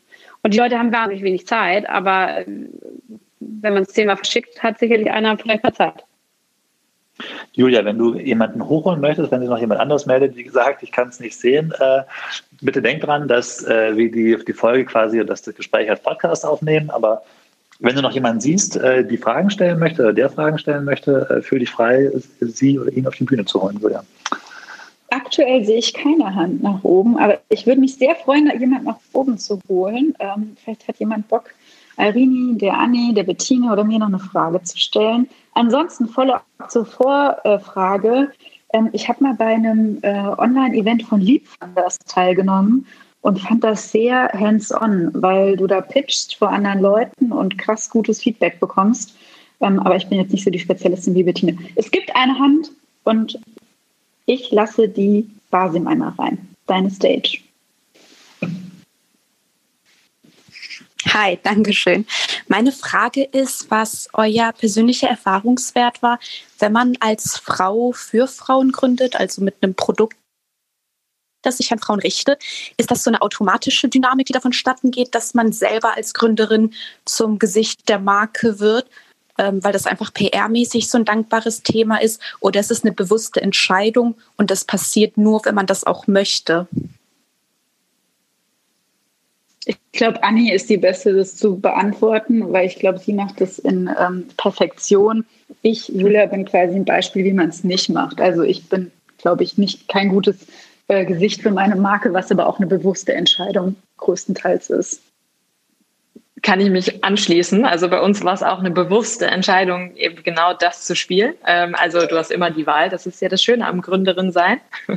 äh, du entscheidest selbst. Ähm, Grundsätzlich würde ich es trotzdem jedem empfehlen, weil äh, wenn man mich, äh, man, mir wird voll oft von der Presse die Frage gestellt, so ist es denn ein Nachteil, Gründerin zu sein? Und ähm, kann ich so nicht sagen. Was ich aber auf jeden Fall sagen kann, ist, dass es ein Riesenvorteil ist, wenn man eben dieses Gründerinnen-Dasein wirklich aktiv für sich und seine Marke nutzt und sein Startup, wenn man das möchte und wenn man auch der Typ dafür ist, ähm, weil aktuell und auch schon damals ein riesen ähm, ein riesen Need eigentlich da ist, Frauen, weibliche Gründerinnen auf Bühnen zu holen ähm, und auch natürlich mit deiner weiblichen Zielgruppe eine krasse Sympathie aufgebaut werden kann, wenn du das Gesicht der Firma bist. Von daher, ich empfehle es jedem. Ob du das dann tust, ist natürlich komplett freiwillig und ich glaube auch, dass man das gut ohne hinkriegt, aber ähm, es ist auf jeden Fall ein großer Vorteil und ein großer ähm, genau Vorteil, um auch die Reichweite zu bekommen, auf Bühnen zu kommen und äh, auch für die Marke selbst ein Vertrauen aufzubauen, äh, wenn man es nutzt. Dieser Need, von dem du gesprochen hast, äh, Frauen oder Gründerinnen auf, auf Bühnen zu holen, kommt der daher, dass bei den Events einfach sonst irgendwie zu viele Typen auf der Bühne stehen? Oder ähm, was für ein Need ist das? Ja, ja, ich glaube, Bettina äh, sagt ganz klar, absolut. Also ich glaube, dadurch, dass ja nur 15 Prozent weibliche Gründerinnen in Deutschland äh, so umhergehen, ähm, ist es natürlich so, dass es einfach ist, einen männlichen Founder äh, zu bekommen, der irgendwie auf der Bühne einen, einen Talk hält. Äh, von daher äh, da ja auch der Druck von außen kommt und das vielleicht auch nochmal zu der vorigen Frage von Jan oder der ähm, vergangenen Frage von Jan, äh, wie kriegt man mehr ähm, weibliche VCs sozusagen? Oder wie kriegt man VCs dazu, mehr weibliche Partnerinnen an Bord zu nehmen?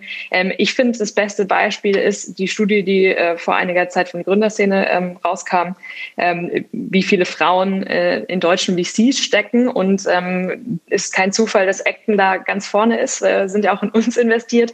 Und ich kann nur sagen, dass äh, zum Beispiel da bei Acton auch intern äh, direkt groß diskutiert wurde, äh, ja, macht man da noch mal mehr? Wie cool ist das, dass man da vorne ist? Und äh, super, also ich glaube gerade dieser Presse ich nenne es jetzt Pressedruck, aber äh, gerade dieses, dass es so öffentlich die ganze Zeit kommuniziert wird und zu einem wichtigen Thema gemacht wird, macht auch dann intern sozusagen ähm, motiviert auch äh, daran zu arbeiten.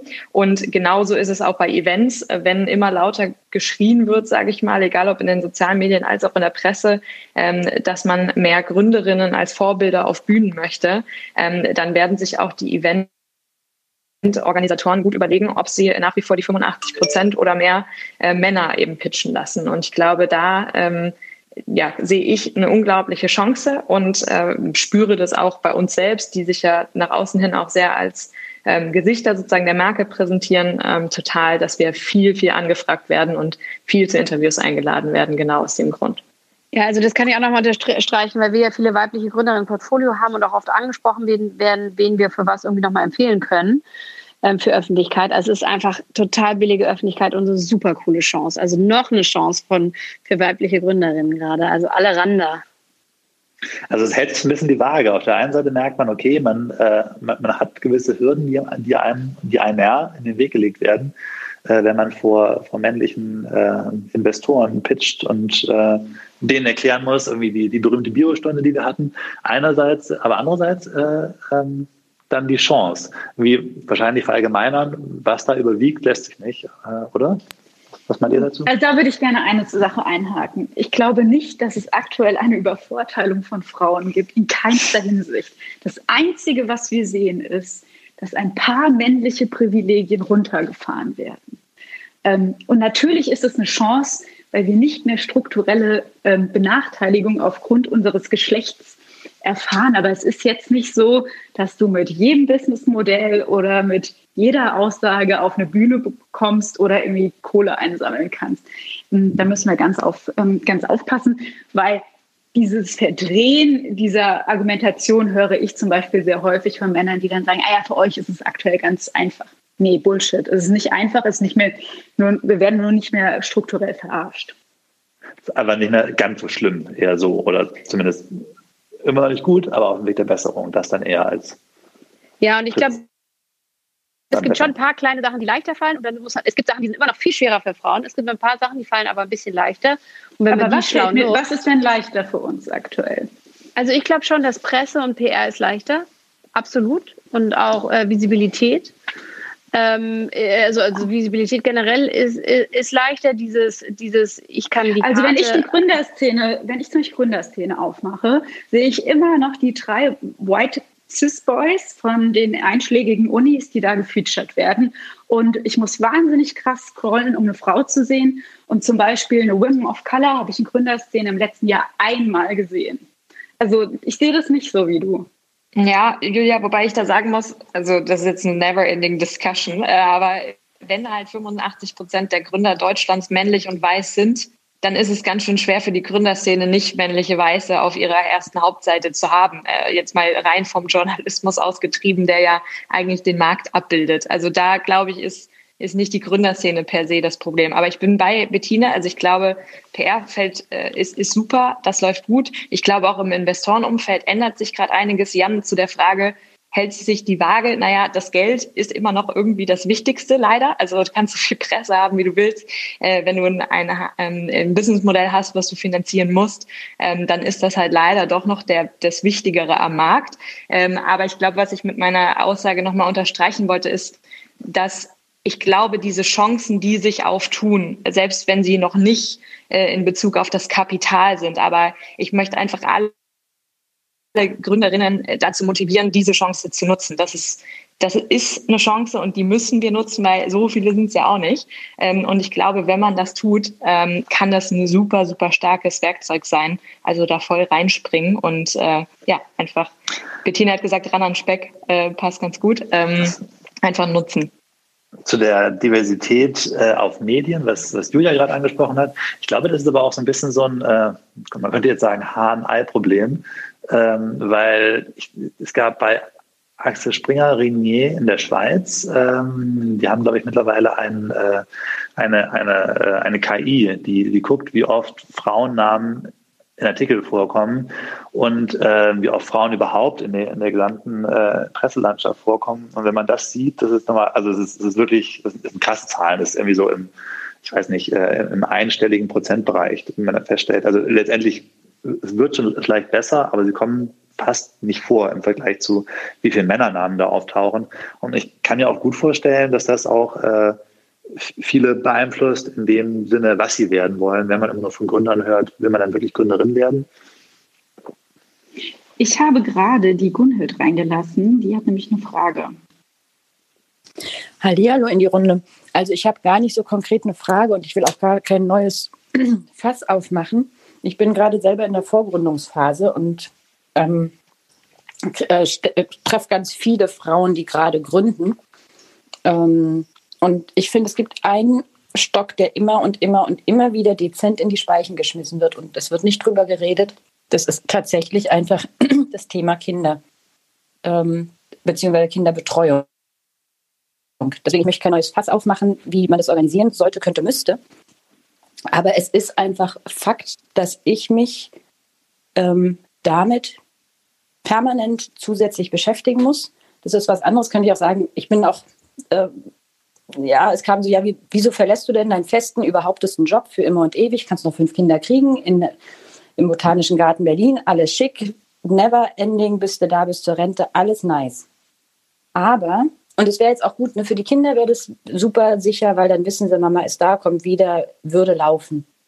Aber wenn ich jetzt sage, ich möchte einer Berufung folgen, ich möchte was Neues in die Welt bringen, ich möchte die Welt ein Stück besser machen, ich möchte was inspirieren, dann heißt es, dann, dann muss ich einfach dieses, dieses Kinderthema nochmal ganz anders angucken.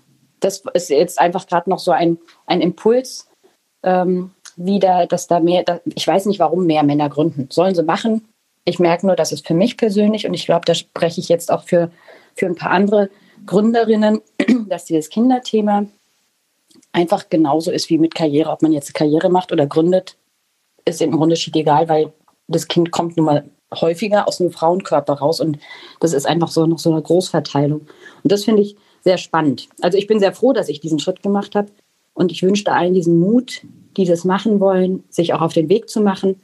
Ähm, weil da sehe ich mich als Verantwortung in der Mutterrolle, zu sagen, ich lebe ein Leben, das zu mir passt. Ich verkaufe mich nicht an irgendeine Institution und hoffe, dass das meine Kinder später auch nicht tun müssen, nur um irgendwas ähm, nachzueifern. Wisst ihr, was ich meine? Oder vielleicht anders ja. gefragt, wie, wie ist es für euch in dem Sinne? Ähm, habt ihr äh, dieses, äh, die, die, die Rollen stehen im, äh, im schwierigen Verhältnis? Oder Lien, du wolltest eh schon was sagen. Ne? Ja, also ich bin alleinerziehend und mache, was ich mache, was ein bisschen verrückt ist, aber ähm, das funktioniert ganz gut. Ähm, aber eine der Gründe auch, warum wir angefangen haben, als drei Frauen zusammen zu investieren, eher als irgendeinen Job in einem Fonds anzunehmen, ähm, war, dass wir halt auch, ähm, was uns immer wieder entgegengekommen ist, ist dieses, ähm, ist, also wir sind alles auch Mütter, die auch Mütter sein wollen. Ne? Also wir wollen auch zweimal die Woche unsere Kinder von der Kita abholen. Ne? Also nicht jeden Tag, aber schon regelmäßig. Wir wollen auch präsent sein. Also eigentlich so wie so ein gedachtes, theoretisches 50-50-Modell. Ne? Und, ähm, und das fanden viele der Männer, mit denen ich gesprochen habe in Fonds, als es darum ging, da zu arbeiten, fanden die das so ein bisschen schwierig, sich das vorzustellen auf einem Partnerlevel, was, was totaler Quatsch ist, ja. Und da, ähm, da, weil, es ist ein wahnsinnig flexibler Job letztendlich und ähm, wenn man irgendwie ähm, gut organisiert ist, dann kriegt man das alles hin. Also ich kann das total nach, nachvollziehen. Ähm, und ähm, ich glaube, da ist die Antwort, ähm, ich, also A, sind die Antworten leider auch die Männer oder externe Hilfe. Ja, bei meinem Fall ist mein Mann vor allem meine Eltern. Ähm, und ähm, dass man die einfach genauso, also ich habe ja noch nie, äh, ich habe das noch nie von einem Mann gehört, ich gründe nicht, weil ich Kinder habe, ja. Also ähm, ich sehe da, will da eigentlich auch überhaupt keinen Unterschied drin sehen.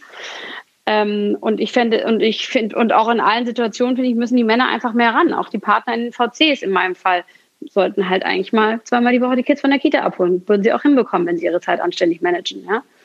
Ähm, und, ähm, und ja, also ich kenne das Thema total gut. Es hat, hat mich letztendlich auch mit daran getrieben, die Sachen so zu machen, wie ich sie jetzt mache beruflich und nicht in den vorgeschriebenen ähm, Bahnen. Und, ähm, und da gibt's auch, auch eine, gab es auch jetzt auch diese Studie, die nochmal gesagt hat, dass es da einen ganzen, ganzen Schwarm an Gründerinnen gibt, die genau aus dem Grund gründen, weil sie es anders machen wollen. Und aber ich glaube auch, dass da jetzt auch Corona nochmal wahnsinnig viel Gutes tut. Ich hatte Gespräche, wir haben einen kleinen Kreis Eltern im VC, weil im VC-Geschäft gibt es generell sehr wenig Eltern. Ähm, und, ähm, und die sagen, mit Corona haben sie auch gemerkt, wie viel schöner das ist, wenn man auch mal Zeit für die Familie hat. Ne? Ähm, und wie man, wie man das alles hinbekommen kann. Und ähm, ich hoffe, dass es da auch in eine gute, in eine gute Richtung, in eine bessere Richtung gehen kann. Aber natürlich ist eine Riesenüberlegung, wenn man gründet, wie macht man das mit den Kindern. Aber ich finde, Kinder sind eigentlich ein Antrieb zu gründen, als was, was einen zurückhalten sollte. Wie ist das äh, für euch, Julia, Ann-Sophie und Irini?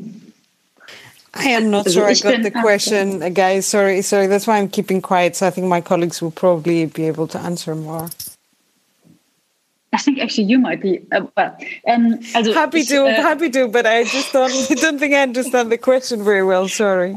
Ähm, also ich selbst habe keine Kinder, ich bin aber Arbeitgeberin von einigen Müttern und ähm, bekomme deswegen quasi quasi die Herausforderung, ähm, wie man in einem Early-Stage-Startup ähm, arbeitet und gleichzeitig eine Familie hat, ähm, sehr doll mit. Ähm, aber ich habe jetzt nicht so viel äh, Quality Content wie Bettine zu enden. Aber ich würde einmal kurz für Irene übersetzen. Irene, I think the question was, how do you handle and juggle like having a family and kids with starting a company? Got it. Thanks so much, Julia, for helping me out on that. So I don't have a child just yet, but any minute now. That's why I think the, the colleagues are, are saying that perhaps I will be able to uh, answer. But I think my journey through this entrepreneurship and making a decision on whether to have a child or not and when to have it is that I think um, it should. It, there are two different types of decisions. The first one is a personal with your partner uh, and it concerns what type of a parent you're willing to be and how willing you are to um, use help and a support system, which I think is what Bettina said.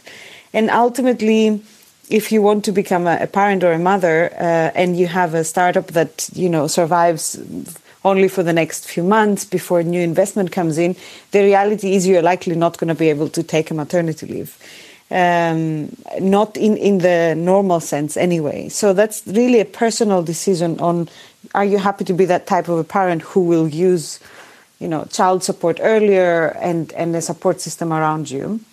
And I think when it comes to investors, I don't know what the reality is, but uh, and I don't I don't think it is uh, extremely fair or as fair as it should be. But someone told me when I got pregnant um, the following. They told me that for investors, it should be exactly the same whether a man or a woman is becoming a parent. Um, because it will affect the same way their their brain. But the only difference is that on women we can see it um, because of the belly and the physical changes, and on men we don't. So, you know, there's a large amount of male founders who only announce that they have a child once they have the child, whereas for the female founder, there's this whole stress uh, before making that decision. And I think that's what we need to focus on changing because, just to talk about my field, there is so much stress in getting pregnant anyway. So I'm sure female founders don't want the extra stress of whether investors will still find them a viable entrepreneur. Yeah, but also once you have the child, the stepping up. The, I, I, I always find it so weird. I, I don't actually ever want to talk about mothers anymore. I just want to talk about parents. I totally with you. Wir haben noch zwei Leute, die Fragen haben. Und zwar, das ist einmal die Susanne. Ich würde sie mal reinlassen, wenn das passt. Vielen Dank fürs Moderieren, Julia. Und ähm, an die äh, Leute, die Fragen stellen wollen, bitte denkt daran, dass wir es äh, auch als Podcast aufzeichnen. Ich hoffe, das stört euch nicht. Äh, und ja, gerne Fragen stellen. So, es müsste drin sein. Susanne, irgendwie klappt es nicht. Ich lasse jetzt mal die Alexandra Doch, rein. Passt jetzt. Ich war nur gerade ähm, äh, ähm, gespannt, dass es auf, äh, auf dem Podcast aufgezeichnet wird und habe mir überlegt. Aber das ist kein Problem. Na, alles gut, alles gut. Ähm, ich ähm, kann mich da tatsächlich gerade nur meiner Vorrednerin, der Gunhild, anschließen. Also ich bin alleinerziehende Mama. Ähm, mein Sohn ist mittlerweile schon elf. Und also für mich ist momentan da das große Thema. Also ich versuche neben meinem Normaljob her zu gründen tatsächlich. Also ich arbeite noch angestellt, versuche nebenher zu gründen ähm, und muss tatsächlich ähm, sagen, ich stoße da auf ganz, ganz viel, ähm, ja, wie soll ich sagen, so Gegenredner auf, so No-Sayers, die halt sagen, nee, und komm und mit Kind und hast du das gut überlegt und dieses und jenes. Und das glaube ich tatsächlich, dass diese Hürde, die Männer nicht haben. Also das muss ich wirklich sagen, das glaube ich tatsächlich, dass das die Männer nicht haben, beziehungsweise dass denen eher zugepflichtet wird, ja, mit deinem Biss oder wie auch immer, was Männer anscheinend im Berufsleben mehr mitbringen als Frauen oder was uns als Frauen ähm, aufdoktriert wird, was Männer anscheinend mehr mitbringen. Ähm, ja, das glaube ich, da Frauen einfach ähm, vorsichtiger sind. Und ich finde es tatsächlich auch schwieriger, ähm, Investoren zu finden, beziehungsweise ich hatte für mich überlegt, ähm, einen Mentor mir zu suchen und hätte tatsächlich gern, das ist spannend eigentlich, hätte gern einen männlichen Mentor gehabt, weil ich finde, dass die manchmal, ähm, wie soll ich sagen, die haben mehr mehr Biss haben oder anders gesagt, Frauen sind dann oft so, ah, so, wie soll ich sagen, schauen dann wie so ein kleines Bambi und wenn man ihnen sagt, was jetzt hier gerade Tacheles ist und ich will Tacheles haben und von dem her, genau, und tu mir da aber schwer tatsächlich da ähm, einen Mentor zu finden. Habe jetzt bei der Julia, bei ähm, Bettine und bei wen hatte ich jetzt noch gerade mir das Profil angeschaut, an Sophie. Ähm, hätte mich gern mit euch noch weiter vernetzt, außer hier auf Clubhouse, habe aber keine weiteren äh, Vernetzungsmöglichkeiten mehr gefunden. Voll schade. LinkedIn. Da kann man, findet man uns wahrscheinlich alle. Ähm, ich glaube, da ist übrigens noch ein wichtiger Punkt. Ne? Es geht an, beim Gründen ja auch, aber das geht jetzt ganz woanders hin. Aber gerade in dieser Familiensituation und gerade in alleinerziehenden Situation gibt es natürlich auch mal das finanzielle Thema. Ne? Und das ist überhaupt nochmal ein ganz anderes Fass. Ähm, was man eigentlich auch nochmal beleuchten müsste, ist, wie ist es eigentlich zu gründen, wenn du absolut keine finanziellen Rücklagen hattest, aber ver, also oder nicht das Privileg hast, weich zu fallen, ähm, versuchst aber zu gründen, gerade wenn du Familie hast, ob du Mann bist oder Frau. Jetzt vielleicht Alexandra, äh, wenn Julia so nett sein würdest, die dran zu nehmen. wie gesagt, ich kann das ja aus äh, technischen Gründen leider nicht. Ich glaube, Alexandra muss sich nur unmuten und kann Ach so, ja, stimmt. Genau. Es funktioniert schon. Hi zusammen. Genau, vielen Dank für die super guten Impulse, gerade auch nochmal zu dem Thema Elternschaft und Maternity. Vielleicht kurz vorab, Susanne, ich habe direkt ähm, Ideen für äh, männliche Mentoren, die an der Stelle vielleicht interessant sein könnten. Von daher vernetzt dich gerne auch mit mir. Ähm, da kann ich den Cool, ja, super, gerne. direkt vermitteln. Und ähm, ich würde gerne noch ganz kurz auf das Thema eingehen, wie können wir die Challenges, ähm, die gerade aufgekommen sind, irgendwie nutzen, um ja, Implikationen abzuleiten für die beginnende Gründungsphase. Ähm, wir haben eben schon gehört, es sind ja einige ähm, Personen auch im Call, die in der frühen Gründungsphase sind und sich mit Themen beschäftigen wie ähm, Gestaltung der Gesellschafterverträge, ähm, Verteilung der Shares, um mal so zwei Aspekte zu nennen ähm, von Relevanz in den ersten Phasen. Habt ihr Implikationen, Tipps äh, zum Thema Elternschaft, Maternity, wo ihr irgendwie rückblickend sagt, sei es jetzt aus der Investorenperspektive oder auch aus der Gründerinnenperspektive, ähm, das ist spannend zu berücksichtigen, wenn man als Frau gründet? Wer möchte?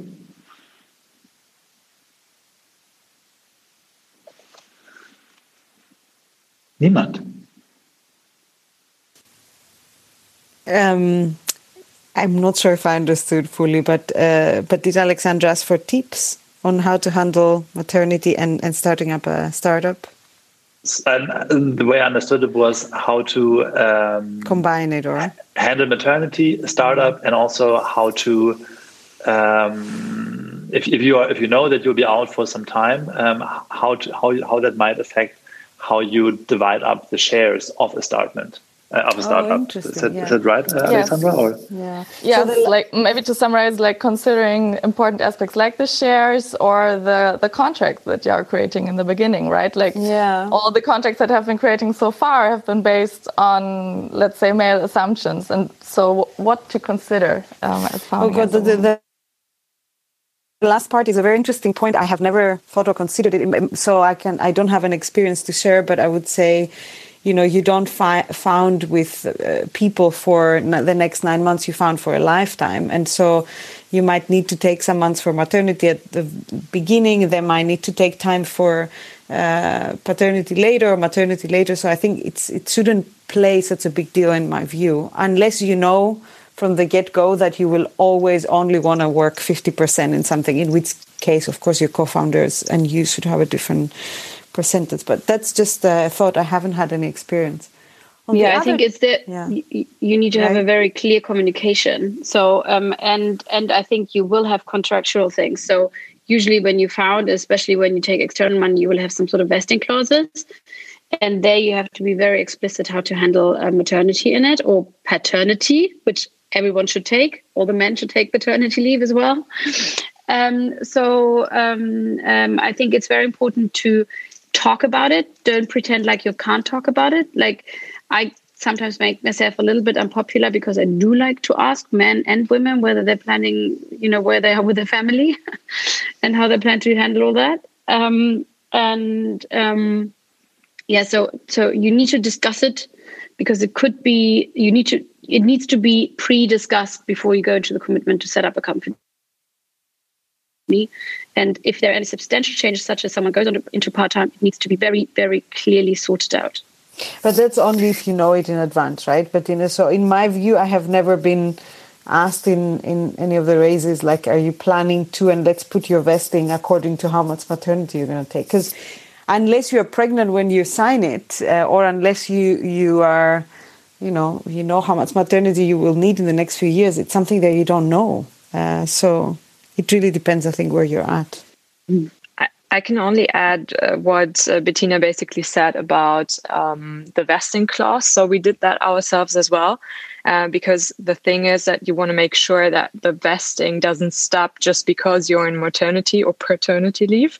Um, so you just write exactly in there that the time zone where you're going to be gone is not you know pausing the vesting period.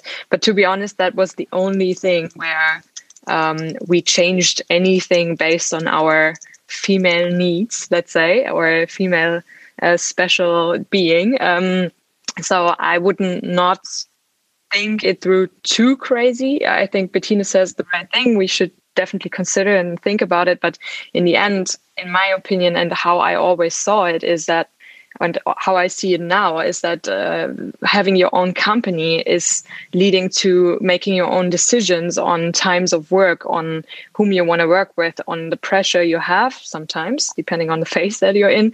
So for me, it gives me 100% flexibility, um, even when I decide to be a mother at some point. Um, and that's what makes, I think, having a startup combined with like being a mother really nice in some way because you kind of also can decide for yourself. It's not um, your Arbeitgeber who decides for you. And uh, this is kind of why I never thought it was a negative thing to be a mother and a founder. Ich habe eine Frage ähm, zu, an Bettina auch noch in dem Zusammenhang. Wie kann man denn dann das Thema ähm, ähm, Mutterschaft oder sowas in diesen Konversationen oder potenzielle Mutterschaft so einbringen, ohne dass es zum eigenen Nachteil ist. Weil ich finde es jetzt zum Beispiel absurd, nur dass, weil jemand irgendwie potenziell vielleicht ein halbes oder ein Jahr draußen ist, dass er oder sie dann weniger Anteile bekommt oder ähm, ich bin auch kein Verfechter, dass da weniger Anteile kommen sollten, aber man, ich finde, man soll darüber gesprochen haben. Das ist das Wichtige. Ähm, dass man, dass alle, die da mit drin hängen, das gleich sehen. Das ah, okay, ist diesen Value Alignment, ne? Also, ähm, mhm. äh, dass man, also ich, ich würde nie sagen, hey, das ist ein, ich würde vielleicht sagen, ja gut, wenn du jetzt irgendwie zwei Jahre Elternzeit nimmst, ja, dann vielleicht irgendwann, oder beziehungsweise ich würde es wahrscheinlich sogar sagen, so viel Elternzeit muss vielleicht nicht sein. Aber ähm, es ist, äh, also ich finde, es ist ganz, ganz wichtig, da einen ganz offenen Dialog drüber zu haben mit allen, die da, äh, die da wichtig sind, ähm, weil sonst gibt es schlechte Stimmung. Ist ja wie, wie alles, ne? Also ähm, man muss einfach ganz offen und ich finde, man soll aber auch drüber reden, weil ich habe manchmal so ein bisschen Angst, dass es sowas wird wie, ah, da darf man gar nicht drüber reden, weil dann ist es ja irgendwie Gender Discrimination. Ich finde, da die Männer und die Frau, die Väter und die Mut Mütter sollen darüber reden, wie sie das leben wollen, wie sie Eltern sein leben wollen.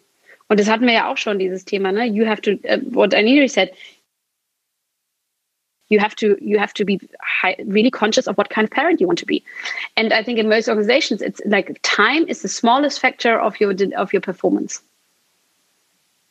So um, um, so it's it's it's what's important is that you have a clear conversation about how you want to live it and how you make up for lost time or whether you make up for lost time what your role actually is what is your value add is it really the time that you sit there? I don't think so most of the time Ich feiere. Äh, damit werde ich dich zitieren mit dem Time on Value, weil das ist, das ist die beste Aussage in der ähm, in dem Bereich und trifft total auf den Punkt. Mega gut. The reality of it is, though, that if you are a founder and you are becoming a mother or pregnant, the likelihood of you working more rather than less is much higher. Huh? So just let's not paint a perfect picture you're not entering um, the, the, two can coexist and should definitely coexist and i agree with anne-sophie that it's never been a problem in my head uh, also in combining them but you do tend to work more than uh, the average uh, pregnant woman who is preparing to go to maternity or just before or so so. Yeah absolutely absolutely. But was that a factor for you, Irene? Like, did you think, uh, um, because you mentioned earlier that you um, uh, about to have a, a new yeah. child, a child very soon, pretty much any day. Any, any hour. Minute. So I mean that's an answer in itself, right? So, um, yeah. and um, and I'm still here. I think uh, no, it hasn't been a factor, but I, it's a it's a complex topic that I want to handle with a bit of care because I have seen how many women and couples cannot conceive in my work. And so stress and, and adding more stress on the whole concept of parenthood, I am very sensitive towards.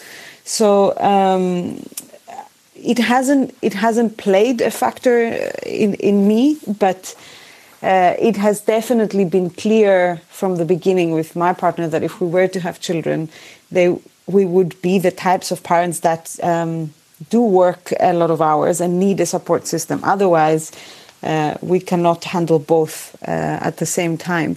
And I think it was one of the early decisions I had to make for myself and for my couple to allow stress to go down, right? So then I want it's it's a compromise that I need to make so that I don't feel a bad founder or a bad mother or parent. Um, and I'm I'm saying what I feel today, and yet you know maybe in a few years it's uh, it's going to feel very different. But I need what you're saying there is so important this point that it actually being open about it and talking about and discussing is reducing the stress. This is the point, you know, Absolutely. like if it's not in the open, it creates all this stress on the on the mother, but also on other people around them because they don't know how to handle it. So um, I think it's just you have to be really open and honest with your with your needs. And I think that for founders is a little bit easier because of what Anne Sophie mentioned, the whole flexibility of your time, right? And you, you probably are going to end up working more rather than less uh, anyway. But I think for for colleagues or team members, it's super important to be open about it. And I think my learning in our company has been um, that actually you don't know until you go through each milestone of a pregnancy. Like you don't know what you would want uh, in your first trimester after you you feel that you are secure. You don't know what you, you know, how long really you want to take of maternity until the baby is there. So there's so much you don't know, and I think a successful um, uh, company with a good parental leave has this dialogue open and this flexibility to adjust. I feel. Ähm, ich glaube, dass jetzt noch hat Julia äh, jemand Neues reingeholt, die vielleicht eine Frage stellen möchte. Ähm, wie gesagt, wir nehmen es auf für einen Podcast, aber hau raus mit der Frage. Um, yeah, maybe I pose it in English to include, include Irene. Um, I would be interested, despite of your own companies, um, I would be interested, what are for you the coolest companies that are female invested, also female funded, female owners, or not owners, but females that run the company or startup and um, that are targeting the female market? So everything female. What would be the coolest? I near ones? yeah, yeah, yeah. Independent of your own company, so on the on the market. uh, definitely, LV is one of my favorites. I think they're doing an amazing job, um, both in terms of product innovation, technology, packaging. Um, uh, experience, but also the kind of taboos they're breaking. Um, I think Thinks is doing an amazing job also, or or had been in the. Sorry, I, sorry, I was kicked off. I, could you just name? Sorry to interrupt. The first one you named. Elvie, Elvie. It's a UK company. They do uh, Kegel exercise hardware, and uh, now they have breast pumps, and they're worth checking out. They have, uh, they're great. I think. I'll leave it to my other colleagues to mention more brands. Thank you. Maybe the other ones have a take on that as well. For sure. I mean, there's definitely the ones that everybody knows, uh, like Clue and also Elvie. I also like them quite a lot. Um, but just to name a couple of really, really great Berlin female founders, um, like Fantasy, um, that's a startup which is doing a little bit of innovation on the erotic market, um, founded by um, a really, really cool founder. And then we have Avery here in Berlin, which is also um, focusing on the topic of reproductive health. So I think there's there's very very many uh, great um, female founders, and also what I did in the beginning when I thought about um, founding my own.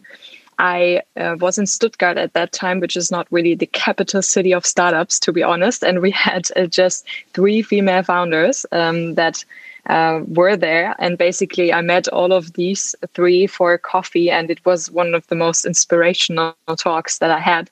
Um, so it's really worth a try to just meet with um, some cool, inspirational ones that you like. And uh, I'm pretty sure they're going to give you a really great insight in the founding story, basically. Ähm, wir haben jetzt schon mittlerweile halb acht. Ähm, ich könnte mir gut vorstellen, dass äh, ihr auch noch andere Sachen vorhabt heute Abend, äh, auch wenn es, äh, mir von versichert worden ist, es sei keine Arbeit äh, von, von Anne-Sophie.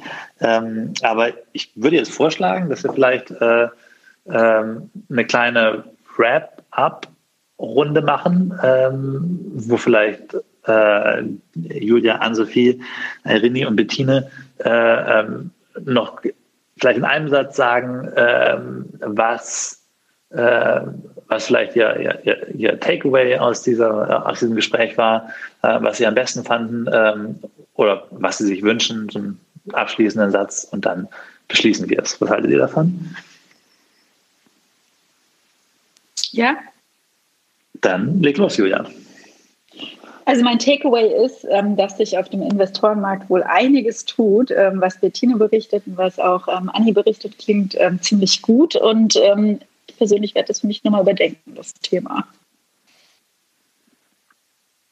Takeaway. Ich fand, Jan, dein Insight spannend, äh, was auf dem Journalismusmarkt äh, über Frauen so berichtet wird. Das werde ich nachprüfen, finde ich total geil. Äh, muss ich mal ähm, schauen, äh, ob das so stimmt und warum das so ist, finde ich total spannend. Ähm, und was ich definitiv mir wünsche, weil du noch so ein bisschen das gefragt hast, äh, ich wünsche mir, dass es genau wie Julia gerade angesprochen hat, auf der VC-Ebene und auch bei der Investorenebene so weitergeht. Ich glaube, Bettines Fond ist ein super, super Beispiel, wie es sein kann. Ähm, und ich wünsche mir, dass das nicht nur jetzt erstmal so ähm, Starts waren, wo die Partnerinnen an Bord geholt werden und jetzt irgendwie die 10%-Quote erfüllt ist und danach nichts mehr getan wird, sondern dass es genauso weitergeht bei den VCs und bei den Investoren hier. Irene, um, do you want to wrap it up as well uh, in terms of what your takeaway from this session was? Absolutely. Um, so the first one would be the similarities of Julia's and Sophie's and my mm, pitching struggles, if you like, uh, but also at the same time how we are by having these places where we can share about them. I do believe uh, uh, we are changing the way conversations will happen in the future with male investors when you pitch taboo breaking type of female products. And then second key takeaway for me was Bettina's point on making a conscious switch from talking about maternity to talking about parenthood and having that uh, conversation of uh, founding as a parent or uh, founding as a single person who has plans to become a parent in the future very open and transparent from the beginning. And Bettina, was uh, dein key takeaway? My key takeaway, because I've stumbled across a couple of times, actually, fantasy and Sophie that you mentioned, they also have really interesting data. This whole point around, yeah, what what data gaps are there? I think that's just so important to address um, in order um, in order to to still help, you know better better female companies to be built. And yeah, my hope is that um, yeah, these kind of rounds are so great, and um, that more people get on stage, kind of different people get on stage that um, just there's more exchange more debate. And um, i want us to like have a a female founder and investor mafia that comes up. Like you have the paypal mafia in in uh, the silicon valley all the guys that came up through paypal. I want them to be like a female mafia that helps each other get really great and really rich. Mm. all right. Um, ich fand super spannend eure Perspektiven auf das Thema zu hören. Und äh, ich finde es immer noch super cool, dass es so geklappt hat mit äh, drei so hochkarätigen Gründerinnen und einer hochkarätigen Investorin. Ähm, ja, wenn ihr möchtet, könnt ihr äh, vielleicht für die, die später dazugekommen sind, der Plan war, das äh, noch als Podcast zu veröffentlichen, bald bei T3N. Wir müssen mal schauen, wie das dann mit den englischen Redeanteilen ist, aber das sollte ja auch kein Problem sein. Ähm, ja, vielen Dank euch allen äh, und auch vielen Dank für die Fragen. Ähm, und dann wäre es jetzt quasi an Julia, den äh, Raum zu schließen. Es geht, glaube ich, oben rechts mit diesen drei Punkten. Kannst du auf End Room drücken, wenn du möchtest. Oh Gott, so viel Verantwortung. Oh Gott. Danke, Jan, für die Einladung und den guten Abend. Ah, ja, mich, herzlichen Dank, Jan, dass du uns hier eingeladen hast. Ich würde vorschlagen, alle verlassen den Raum und in der Zeit versuche ich, äh, den zu schließen, weil ich sehe die drei Punkte nicht, aber ich werde es ist kommen. quasi oben rechts bei, wenn ah. Frauen für Frauen gründen, was in den Wege steht, die drei Punkte, glaube ich, wenn du da draufklickst, müsste irgendwo End Room oder so stehen und das kickt uns raus. Und ich hoffe, euch alle bei dem Persona zu sehen. Das habe ich auch. Alright. Ciao. Ciao. Tschüss.